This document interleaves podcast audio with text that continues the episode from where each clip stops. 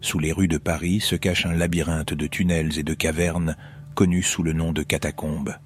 Depuis des siècles, ces passages souterrains ont été une source de peur et de fascination pour ceux qui osent s'aventurer dans leurs profondeurs obscures. Mais il y a une légende qui fait frissonner même les plus braves explorateurs. On dit qu'au début des années 90, un groupe de cataphiles a découvert une caméra vidéo dans les catacombes. Alors qu'ils regardèrent les images, leur sang se glaça. L'homme tenant la caméra était perdu, désorienté et au bord de la folie. Il errait dans le réseau souterrain depuis des jours, sans nourriture, sans eau ni lumière. Plus il regardait, plus il réalisait qu'il y avait quelque chose de sinistre qui rôdait dans l'ombre des catacombes. Des bruits étranges résonnèrent dans les tunnels, et la respiration de l'homme devenait de plus en plus laborieuse. C'était comme s'il était poursuivi par quelque chose qu'il était le seul à voir.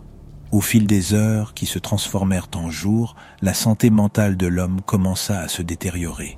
Il se parlait à voix basse, ses mots à peine audibles par-dessus le bruit de ses propres pas. Il commença à voir des choses qui n'étaient pas là, des ombres se déplaçant dans et hors de sa vision périphérique.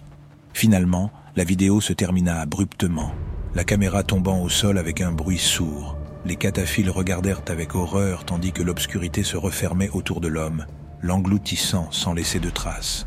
Jusqu'à ce jour, personne ne sait qui était cet homme, ni ce qui lui est arrivé. Certains disent qu'il est devenu fou et n'a jamais réussi à sortir vivant, ses os étant à jamais emmurés dans les catacombes. D'autres croient qu'il a été emporté par quelque chose de beaucoup plus sinistre, quelque chose qui hante encore les tunnels à ce jour. Et ainsi, la légende perdure.